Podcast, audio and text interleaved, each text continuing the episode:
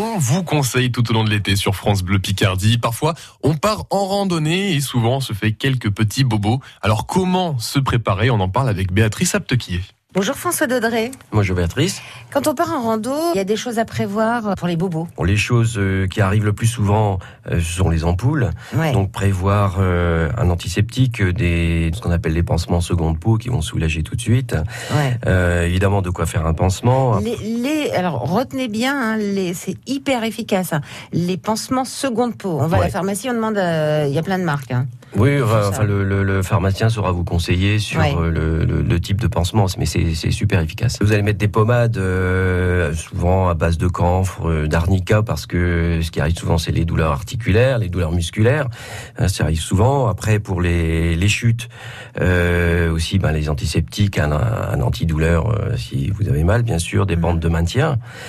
Après, vous êtes dans la nature, donc tout ce qui peut arriver dans la nature, les pollens, les piqûres de allergie au pollen, piqûres de, de, de, de moustiques, les, les, les morsures de serpents, Oui. les morsures de chiens, faut pas les oublier, il y en a, Ah ça ouais. arrive souvent en, en randonnée.